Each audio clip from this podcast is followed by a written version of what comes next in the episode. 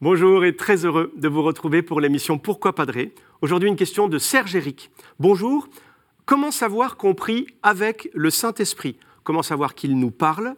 Comment savoir qu'il est en nous? Quelles sont les manifestations concrètes de sa présence dans la vie des gens?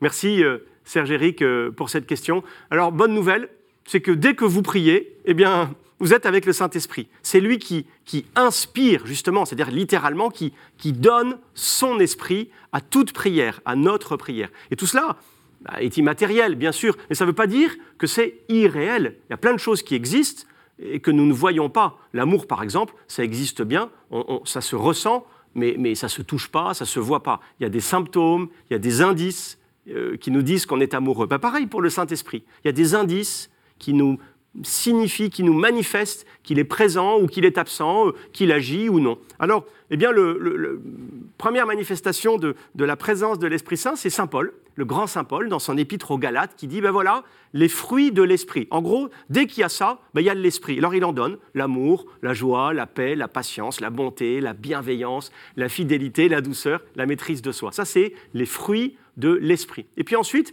peu à peu, l'Église a essayé de développer, de méditer euh, sur l'Esprit Saint, et elle est convaincue, elle, qu'il y a sept dons, sept cadeaux un peu de, l'Esprit Saint qui nous montrent euh, qu'il est là. Alors ces sept dons, moi je les connais par cœur, je vous les donne. Intelligence, sagesse, conseil, force, crainte de Dieu, science et piété.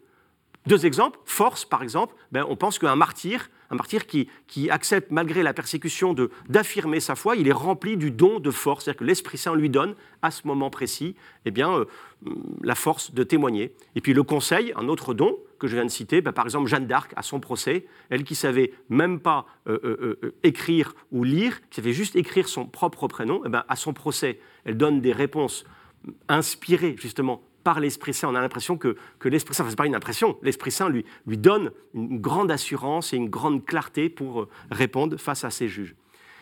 Voilà, et puis comment ne pas parler, euh, bien sûr, Serge Éric, hein, d'un grand événement qui, qui, va marquer la vie de l'Église, c'est la Pentecôte. La Pentecôte où les apôtres, remplis justement de l'Esprit Saint, eh bien, euh, euh, obtiennent cette facilité d'être des témoins euh, du Christ à Jérusalem et puis dans le reste du monde. Cette Pentecôte, elle existe pour nous. C'est le sacrement de, confirmation nous sommes remplis de l'Esprit Saint pour l'annoncer au monde. Merci pour cette question, Serge Éric, parce qu'on a l'impression souvent que le Saint-Esprit, c'est un peu le Dieu inconnu pour les chrétiens. On parle du Père, du Fils, mais l'Esprit Saint, il est, très actif, il est, il est à l'œuvre dans ce monde hein, jusqu'à la fin du monde. C'est actuellement le, le temps de, de l'Esprit Saint, le temps de l'action de l'Esprit Saint dans ce monde. Merci en tout cas pour cette question. N'hésitez pas à nous en envoyer d'autres.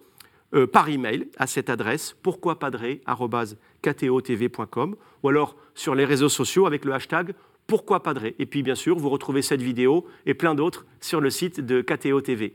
Moi, je vous dis à bientôt. Merci.